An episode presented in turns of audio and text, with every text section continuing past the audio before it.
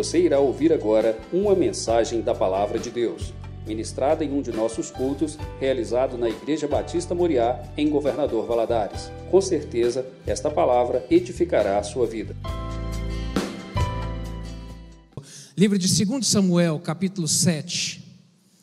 Bendito seja o Deus de toda glória, aquele que vive e reina para todo sempre. Exaltamos o nome dele, porque reconhecemos que ele é o Senhor, controlador e sustentador de tudo. Glória a Deus. 2 Samuel, capítulo 7. Abra, por favor, aí. A partir do verso 1, diz assim a palavra do Senhor.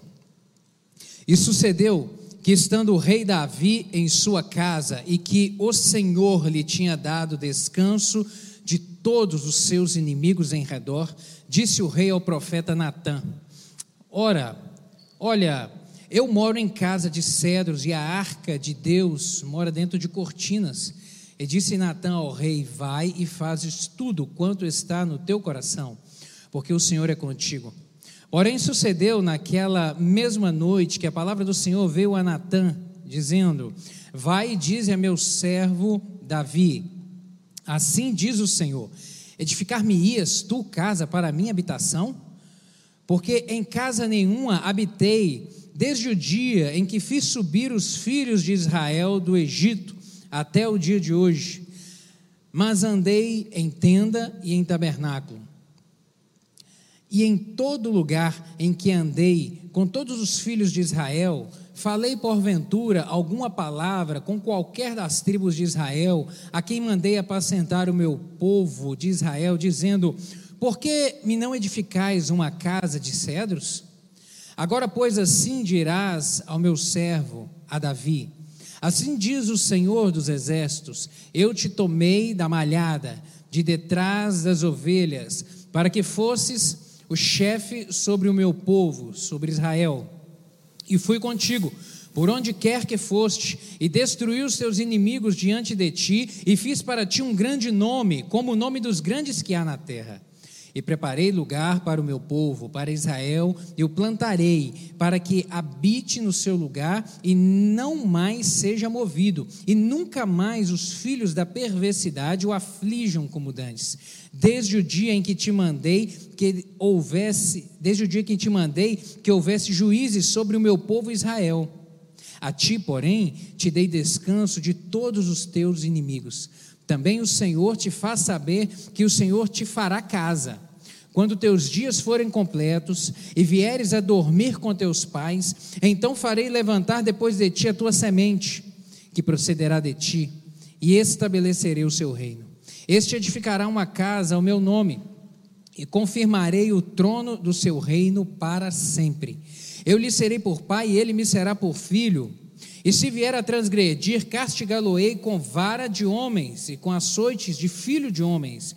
Mas a minha benignidade se não apartará dele, como a tirei de Saul, a quem tirei de diante de ti porém a tua casa e o teu reino serão firmados para sempre diante de ti, teu trono será firme para sempre. Conforme todas essas palavras e conforme toda essa visão, assim falou Natã a Davi. Amém. Feche seus olhos. Vamos orar mais uma vez. Vamos pedir ao Espírito Santo que aplique essa palavra ao nosso coração. Senhor, obrigado pelo privilégio de estarmos na tua casa, de entoarmos ao Senhor hinos, cânticos. Meu Deus, que a expressão dos nossos lábios é aquilo que flui do nosso coração. Muito obrigado. Pai, obrigado pelo privilégio de nos reunirmos em torno da tua palavra. Eu lhe peço que, em nome de Jesus, o teu Espírito Santo fale conosco nessa hora.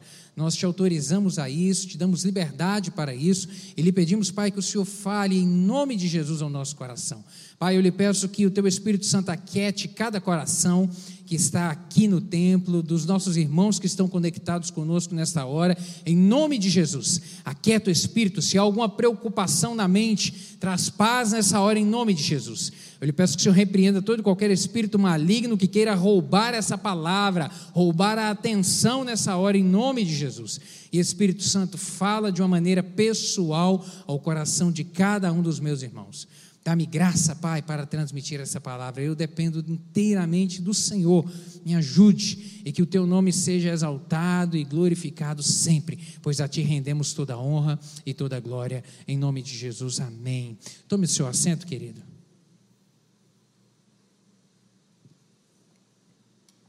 Deus, Ele conhece todos os nossos dias, porque o Senhor é onisciente.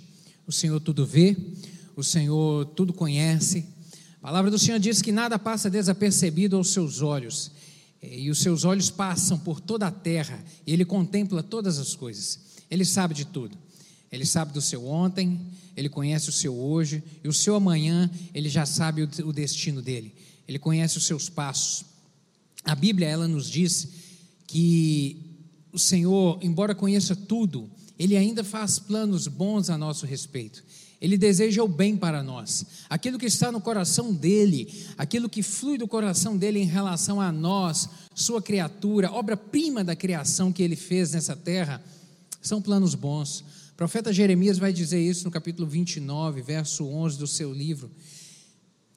Instruído pelo Espírito Santo, ele diz que eu é que sei que pensamentos tenho a vosso respeito, diz o Senhor, pensamentos de paz e não de mal, para vos dar o fim que desejais.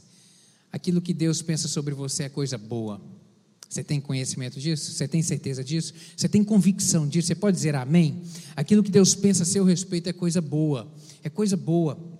Agora, o fato de Deus conhecer todo o desenrolar da nossa história, o fato dele conhecer as nossas ações e reações, isso não significa que ele interfira no nosso destino. Isso não significa. Ele não estabelece o que irá acontecer, mas ao inverso, ele nos dá liberdade para isso. Ele não determina o nosso futuro, mas ele nos dá liberdade para escrever todos os nossos dias. Todos os nossos dias. Toda manhã, quando você abre os seus olhos, é uma oportunidade nova que Deus está te dando para escrever mais uma página do livro da sua história. Toda manhã. Aos meus 42 anos, já vivi mais de 15 mil dias então significa mais de 15 mil páginas escritas que o Senhor me permitiu escrever, cada uma delas. Quantas páginas você já escreveu? Quantas ainda você vai escrever? Entenda isso. Cada novo amanhecer é uma oportunidade nova que o Senhor está nos dando. E a Sua palavra nos diz isso, que Ele nos dá essa liberdade. Profeta Isaías, capítulo 48, versos 17 e 18, ele vai dizer o seguinte: Assim diz o Senhor o seu redentor, o Santo de Israel. Eu sou o Senhor, o seu Deus, que lhe ensina o que é melhor para você, que o dirige no caminho em que você deve ir. Se tão somente você tivesse prestado atenção às minhas ordens, sua paz seria como um rio, sua retidão como as ondas do mar. O profeta vem dizer que, olha, o Senhor dá a direção. O Senhor mostra o caminho, o Senhor aponta para a melhor opção, o Senhor instrui aonde a gente deve caminhar, mas sou eu e você que decidimos todos os dias o caminho que a gente vai percorrer. O Senhor nos mostra, Ele, deixa a sua, Ele deixou a sua revelação para nós, para mim e para você, que é a Sua palavra. Todas as diretrizes que precisamos para caminhar bem, para sermos bem-sucedidos, estão aqui. Mas cabe a mim e você decidirmos perfilhar esse caminho, traçar essa história, escrever de acordo com aquilo que é o querer e a vontade do Senhor para as nossas vidas. Os personagens da Bíblia, quando voltamos os olhos para ela, nós percebemos que todos eles eram gente como a gente. Eram gente como a gente, sabe? Não eram pessoas especiais, não eram pessoas extraordinárias, não eram pessoas superdotadas de algo sobrenatural, não eram gente como a gente, gente que tinha alegrias, gente que chorava, gente que sofria, gente que viveu momentos de paz, mas, também momentos de grandes tempestades nas suas vidas. Gente como a gente, sabe? E o que é maravilhoso da gente olhar para esses registros bíblicos é ver que a Bíblia não esconde não esconde os defeitos e os erros dos seus heróis e das suas heroínas. Não esconde. Ele deixa registrado, deixa registrado para poder primeiro nos mostrar que esses homens e mulheres eram gente normal, era gente normal, mas também para nos mostrar que com Deus nós podemos superar os nossos limites. Com Deus nós podemos experimentar o extraordinário nas nossas vidas. Com Deus nós podemos experimentar coisas que fogem ao nosso domínio e ao nosso controle, coisas que as nossas mãos não podem alcançar e nós não podemos realizar na nossa capacidade própria. O registro é para fortalecimento da minha fé e da sua fé. Esses fatos, esses acontecimentos, é para nos mostrar que há um Deus que tem toda a autoridade no céu e que se move na terra também a nosso respeito, a respeito daqueles que nele confiam, daqueles que nele dependem. Davi, ele é um grande exemplo entre muitos personagens que nós temos na Bíblia, é, de gente que, que demonstrou que vale a pena levantar o nome do Senhor na vida que vale a pena, que vale a pena honrar ao Senhor, que vale a pena devotar ao Senhor adoração, louvor, honra, honra. Nós vemos através do exemplo desse homem, assim, coisas extraordinárias que Deus realizou, mas simplesmente pelo fato dele decidir no seu coração levantar o nome do Senhor. E o Espírito Santo me trouxe a esse texto e me falou tanto ao coração a respeito disso. E é isso que eu quero compartilhar contigo nessa noite. Levante o nome do Senhor, ele vai te surpreender. Levante o nome do Senhor, ele vai te surpreender. Ele vai te surpreender de maneiras extraordinárias, ele vai te surpreender de formas sobrenaturais, querido, porque ele é um Deus do sobrenatural. Ele é um Deus que controla coisas que fogem ao nosso domínio, querido. Ele é o dono da terra, ele é o dono do céu e é o dono da terra. Ele é o dominador de todas as coisas. Eu gostaria de compartilhar contigo, sobre, a respeito disso nessa noite, contigo. Levante o nome do Senhor, te desafiar a isso. Levante o nome do Senhor, ele vai te surpreender. Davi, ele decidiu levantar o nome do Senhor, e o contexto aqui desse desse capítulo 7 nos mostra isso. Davi, aqui, no contexto dessa história, demonstra que ele estava estabilizado no trono. Davi já estava realizado, sabe? Davi já estava estabilizado na sua vida. Ele havia vencido diversos inimigos, ele já havia vencido grandes batalhas, ele já havia eh, reunido o povo em torno de si. Porque há pouco tempo atrás, até pouco tempo, o seu reino ainda estava dividido. Se você voltar algumas páginas da Bíblia aí, no capítulo 2 de 2 Samuel,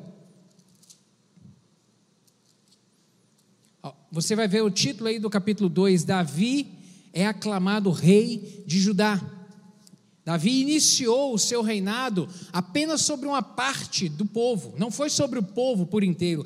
Saul era rei de Israel, mas quando Saul morre, Davi é aclamado rei, inicialmente apenas ali pela região de Judá.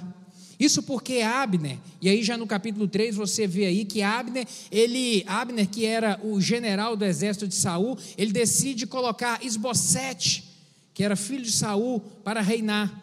Mas esse negócio não vingou, porque isso também não era da parte de Deus. E aí no capítulo, passando mais algumas páginas, no capítulo 5, Davi é constituído rei sobre todo Israel. No verso 4 está dizendo o seguinte: da idade de 30 anos era Davi quando começou a reinar. 40 anos reinou. Em Hebron reinou sobre Judá sete anos e seis meses. E em Jerusalém reinou 33 anos sobre todo o Israel e Judá. Então ele começou inicialmente só com uma parte do povo, mas com o passar do tempo ele conseguiu reunir em torno de si todo Israel todo Israel. Uma grande vitória. Davi, Davi havia, nós podemos dizer que ele havia chegado ao ápice. Era rei. Havia alcançado tudo que precisava, já havia é, vencido inimigos, já havia, já estava sentado no trono, já tinha autoridade, já tinha o povo em torno de si, sabe tudo que precisava conquistar, já tinha conquistado. A gente poderia dizer que profissionalmente estava realizado. Estava realizado na vida, já estava tudo certo, já estava realmente no ápice. E nesse momento aqui, nós vemos no capítulo 7. Aí no capítulo 6, nós vemos que ele decide trazer a arca para Jerusalém. E no capítulo 7, nós chegamos aqui, quando nós vemos que ele decide construir um templo, um local mais imponente de adoração ao Senhor. Ele vem dizendo, ele diz ao profeta Natan: Olha, a arca do Senhor, o local onde o Senhor é invocado, está em tenda. Eu quero construir algo melhor para ele. Eu quero construir algo maior, porque o meu Deus é maior. Então eu tenho um desejo no coração de exaltar ainda mais o nome do Senhor. Mas é importante a gente perceber que não foi nesse momento aqui apenas que Davi decidiu levantar o nome do Senhor na sua vida. Não foi sabe? Porque levantar o nome do Senhor foi, na verdade, um estilo de vida que Davi decidiu constituir para si. Já desde a sua juventude nós vemos isso.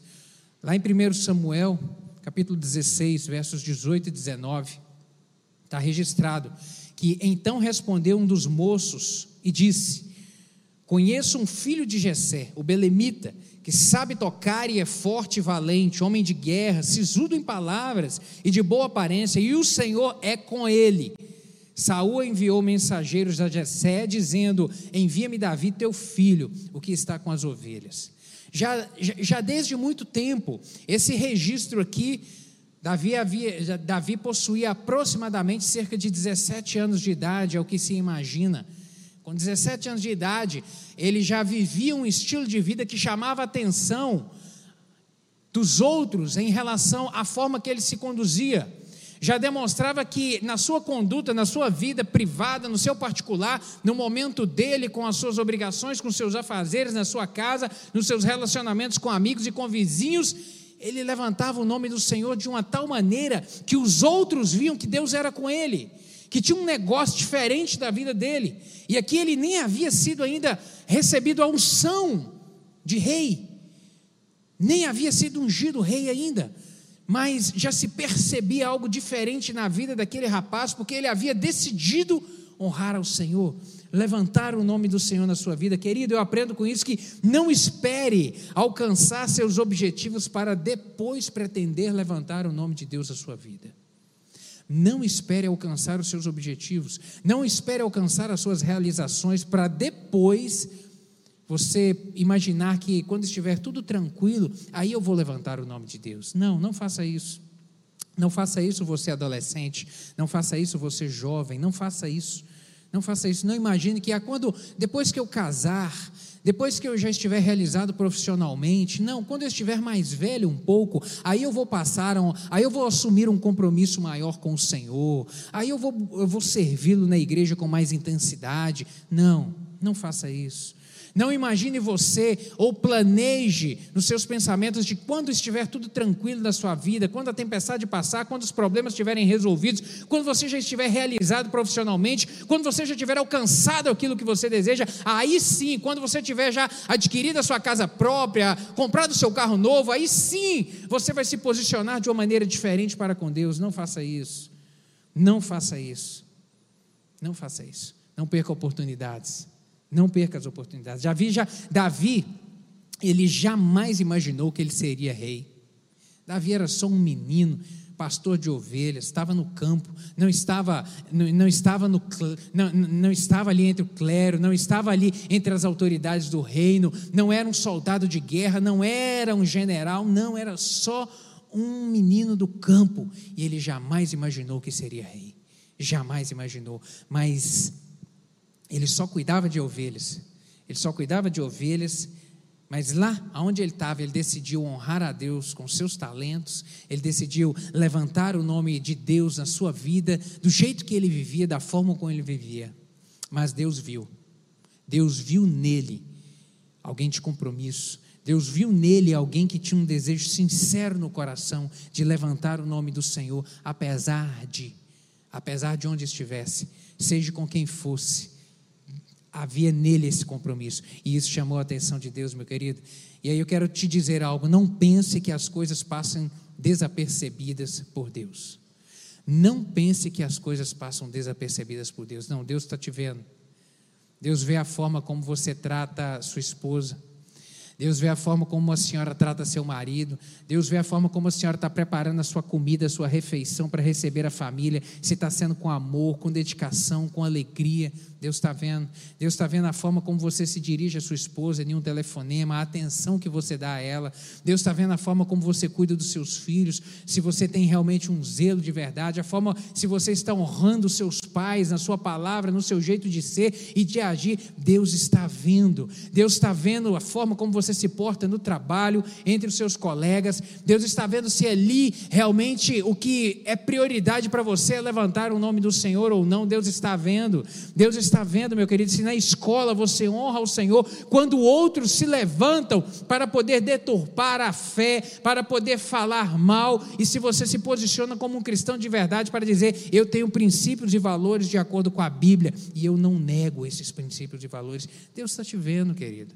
Deus vê todas as coisas, isso não passa desapercebido por Ele, Ele vê o seu jeito de ser, Ele vê, Ele vê o seu desejo de servi-lo o seu desejo de vir ao templo para poder adorar ao Senhor, o seu desejo no coração, se você se organiza, se você realmente se programa e no dia que tem reunião, no dia que tem o um encontro da congregação dos santos, se é prioridade sua, hoje eu vou adorar ao Senhor, hoje eu tenho um encontro com Deus. Hoje eu tenho um momento que eu decidi reservar para buscar o Senhor, para exaltar o nome dele junto com os meus irmãos. Deus sabe se isso é prioridade para você, querido. Deus vê. Deus vê as suas motivações. Deus vê onde você está. Deus conhece a sua agenda. Nada passa desapercebido disso. Nada passa desapercebido por ele. Apóstolo Pedro, lá, em, lá no capítulo 3, verso 12 ele vai falar uma palavra muito específica sobre isso. Ele diz que, porque os olhos do Senhor repousam sobre os justos, e os seus ouvidos estão abertos às suas súplicas, mas o rosto do Senhor está contra aqueles que praticam os males. Ele vem dizer que os olhos do Senhor estão sobre os justos. Você é justo? Você é lavado e remido no sangue do Cordeiro? Você é filho de Deus? Você exalta o nome do Senhor na sua vida? Você tem compromisso com Deus? Os olhos dele estão sobre você. Ele está te vigiando. Ele te acompanha, mas aí você cria consciência de que os olhos dele estão sobre você, não para poder te acusar, não para poder te punir, não para poder vigiar eventual falha sua para te penalizar, não, querido. Os olhos do Senhor estão sobre nós, não com essa finalidade, mas estão sobre nós, repousam sobre nós para nos guiar para nos corrigir quando necessário for, mas também para nos animar, para nos levantar. O Senhor sabe no dia que você está enfraquecido, você sabe, o Senhor sabe o dia que você às vezes nem tem vontade de levantar da cama. Mas Ele sabe, Ele envia uma provisão de força e de ânimo e de vigor para você nesse dia. Os olhos do Senhor estão sobre você para te abençoar. Você pode dizer amém? Os olhos do Senhor estão sobre mim para me abençoar. Ele me acompanha, Ele me acompanha. Não permita, querida, não permita que os compromissos, que os afazeres, que os projetos, que os sonhos, que as realizações que estão no seu coração, sabe, venham causar distração, venham promover distração ou te faça esquecer realmente, ou, ou te venham te afastar daquilo que é o principal. Daquilo que é o principal. O Senhor é o principal. O sábio Salomão vem dizer isso. Eclesiastes capítulo 12, verso 13. Agora que já se ouviu tudo, aqui está a conclusão: tema a Deus e guarde os seus mandamentos, pois isso é o essencial para o homem. Teme a Deus, guarda os seus mandamentos, isso é o essencial. Isso é o essencial, isso é o principal. É disso que eu e você precisamos para caminharmos bem, para vivermos bem nessa terra, para vivermos bem. O exemplo quando voltamos os olhos para a Bíblia, nós vemos exemplo de pessoas, sabe, que foram surpreendidas porque decidiram levantar o nome do Senhor. A Bíblia não é um livro de história ou de regras, ela é a palavra de Deus, completa, infalível, inerrante, ela é a palavra do Senhor. E do início ao fim dela, ela traz para mim e para você exemplos de homens e mulheres que foram surpreendidos por Deus pelo fato de decidirem levantar o nome dele nas suas vidas. Eu quero citar alguns. Nós já estamos fazendo referência a um deles aqui, a Davi. No capítulo 7, verso 16 aqui que nós lemos, diz o seguinte: Porém, a tua casa e o teu reino serão firmados para sempre diante de ti, teu trono será firme para sempre. Davi, ele só desejava edificar um templo ao Senhor. Ele só queria no seu coração construir algo melhor, entregar algo melhor a Deus. Era somente isso que ele queria. Querido, mas a sinceridade do coração foi tamanha que Deus olhou aquilo e aquilo agradou Deus de uma maneira tão extraordinária, tão extraordinária, que Deus decidiu assumir um compromisso. Deus liberou uma palavra para Davi de um compromisso. Falou: Davi, isso me agradou tanto. Esse negócio que você decidiu, eu não, isso, eu não preciso disso. Eu nunca pedi isso para ninguém, mas a sua iniciativa revela para mim um desejo tão grande de levantar o meu nome que hoje eu assumo um compromisso com você toda a sua descendência será abençoada, o seu reino será estabelecido a partir de hoje, e nós vemos isso na história de Israel. O reino foi dividido depois de Davi veio seu filho Salomão, depois do seu filho Salomão, o reino foi dividido, reino do norte, reino do sul, e a casa de Davi ficou reinando sobre o reino do sul em Judá, e todos os reis que passaram por ali foram da descendência de Davi. Aquela decisão de Davi, aquela postura de Davi tocou tanto o coração de Deus, meu querido, que a seus filhos, os seus netos, e a sua geração e a sua posteridade foi abençoada por causa, desse, por causa dessa decisão. Você já imaginou o que é isso? Você hoje tomar uma postura diante de Deus e os seus filhos, os seus netos e toda a sua geração ser abençoada por conta disso? Esse negócio é muito sério, querido. Levantar o nome do Senhor é algo muito sério. Levante o nome dele, ele vai te surpreender de uma maneira extraordinária que você não consegue imaginar. Davi só quis construir um templo Deus o surpreendeu com uma promessa que perdurou durante toda a sua geração, toda a sua posteridade. Foi abençoada por conta dessa decisão. Um outro exemplo que eu vejo aqui, que eu quero fazer referência, é Noé. Que exemplo capítulo 6 de Gênesis, versos 5 a 9 diz: Viu o Senhor que a maldade do homem se havia multiplicado na terra e que era continuamente mal todo o desígnio do seu coração. Então se arrependeu o Senhor de ter feito o homem na terra, e isso lhe pesou no coração. E disse o Senhor: Farei desaparecer da face da terra o homem que criei, o homem, o animal e os répteis, as aves do céu, porque me arrependo de haver feito. Porém, Noé achou graça diante do Senhor. Eis a história de Noé. Noé era um homem justo e íntegro entre os seus contemporâneos. Noé andava com Deus. Noé andava com Deus, sabe? Noé não fazia ideia do que estava por vir. Noé apenas decidiu, ali dentro do seu contexto, da sua família, levantar o nome do Senhor, honrar a Deus, no meio de uma geração que estava corrompida, as pessoas sem compromisso, é, fazendo coisas que desagradavam a Deus. Noé decidiu viver ele e a sua família de uma maneira que agradavam a Deus, e ele não imaginava que por conta disso, Deus havia decidido recomeçar a raça humana através da vida dele e da família dele. Olha só que coisa surpreendente, que coisa extraordinária. Ele decidiu levantar o nome do Senhor no seu tempo. E a sua família foi a origem de toda a raça humana. Meu querido, isso realmente é extraordinário. Um outro exemplo que eu quero fazer menção, Ana. 1 Samuel capítulo 1, versos 10 e 11, falam da história dessa mulher. Levantou-se Ana e com amargura de alma orou ao Senhor e chorou abundantemente e fez um voto dizendo: Senhor dos exércitos, se benignamente, se benignamente atentares para a aflição da tua serva, e de mim te lembrares, e da tua serva te não esqueceres, e lhe deres um filho varão, ao Senhor o darei por todos os dias da sua vida, e sobre a sua cabeça não passará navalha. Querido, uma característica, uma característica de quem levanta o nome do Senhor na sua vida é de não ter receio de entregar o seu melhor a Ele não ter o receio de entregar o melhor para o Senhor. E nós vemos isso aqui na decisão de Ana. Ana desejou ardentemente um filho, um filho. A esterilidade causava muita dor a ela, muito sofrimento emocional. E ela desejava ardentemente esse menino, sabe? E, e ela decidiu, e ela decidiu honrar a Deus com isso. E Deus deu a ela um filho.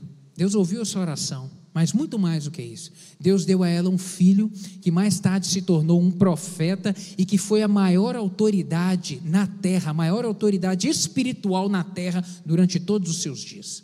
A maior autoridade espiritual foi Samuel, ungiu dois reis, era um homem de Deus, um homem que marcou a história de toda uma nação. Ela só queria um filho, Deus deu a ela um filho que se tornou o homem mais importante espiritualmente na terra, porque ela decidiu. Mas tudo por quê? Porque ela decidiu no seu coração.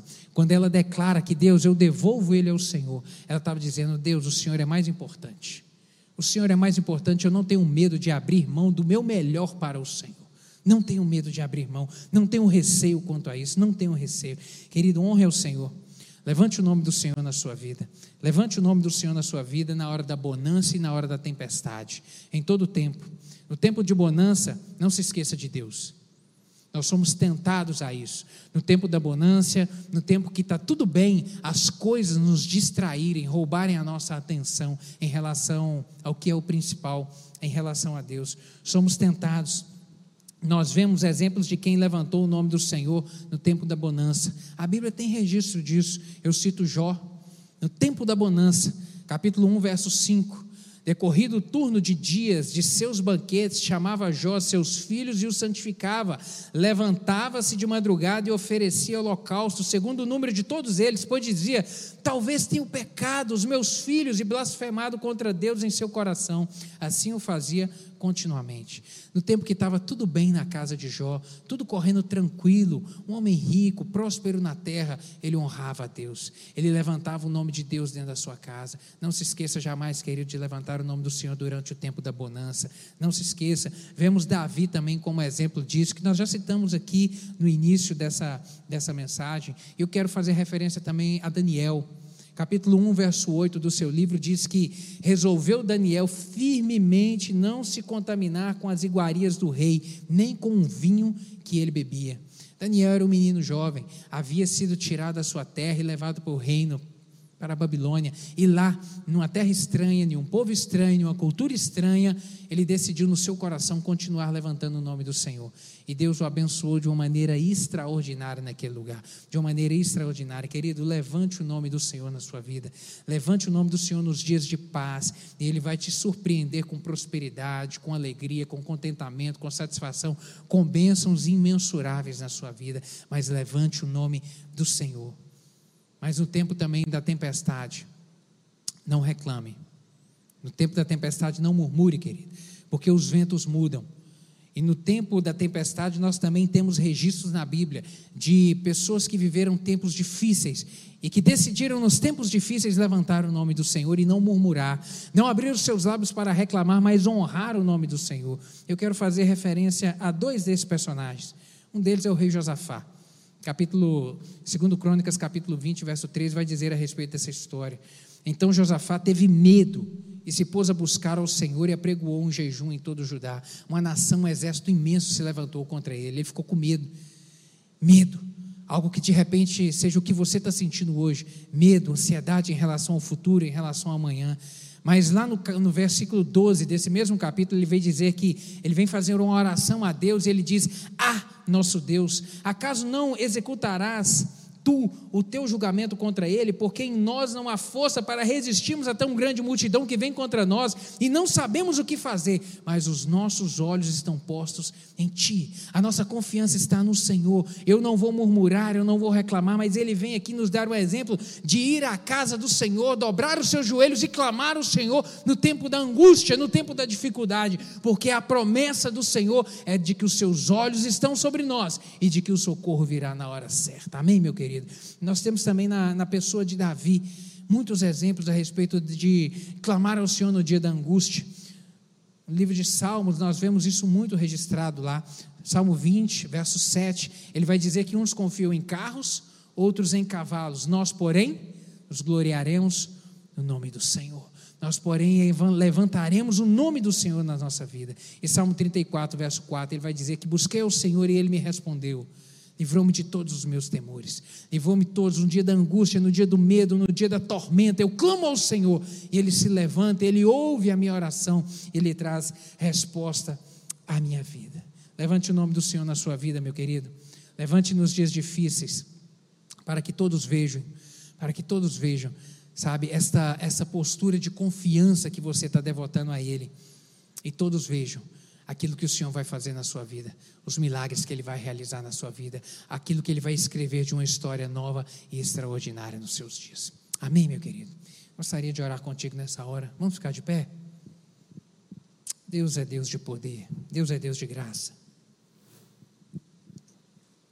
O melhor momento para levantar o nome do Senhor, qual que é? É o hoje. O ontem não te pertence mais, o amanhã você não conhece, ele é incerto para você, para mim para você. O momento de levantar o nome do Senhor é hoje, é o melhor, é o melhor. Quer ser surpreendido com o sobrenatural de Deus, querido? Levante o nome dele na sua vida. Quer ser surpreendido com o extraordinário de Deus? Levante o nome dele na sua vida. Honre ao Senhor. Honre ao Senhor com o melhor dos seus dias. Honre ao Senhor com a sua atenção. Honre o Senhor, devote a Ele.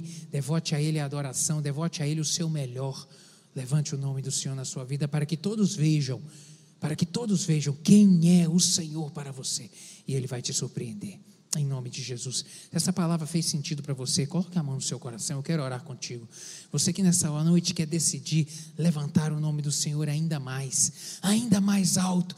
Davi já honrava o Senhor, Davi já levantava o nome do Senhor, mas ele decidiu fazer algo ainda maior, algo ainda mais para honrar ainda mais o nome do Senhor. Isso chamou a atenção de Deus.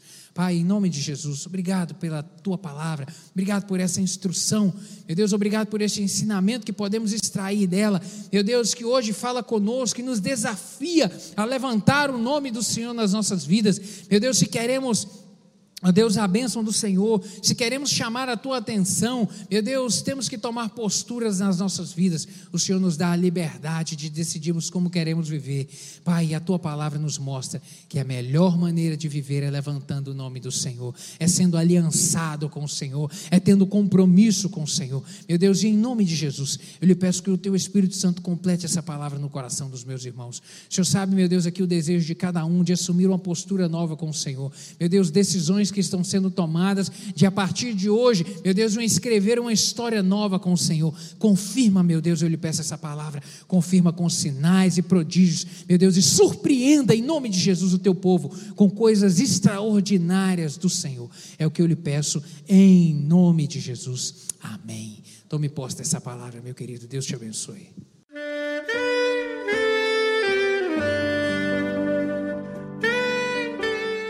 Querido amigo, Deus se interessa por você. Ele conhece as circunstâncias atuais da sua vida. Não hesite em buscá-lo. Em Jeremias 33, versículo 3, ele nos diz: Clama a mim e responder-te-ei, e anunciar-te-ei coisas grandes e ocultas que não sabes. Esperamos que a mensagem ouvida tenha falado ao seu coração e que você e sua família sejam abençoados pelo Senhor Jesus.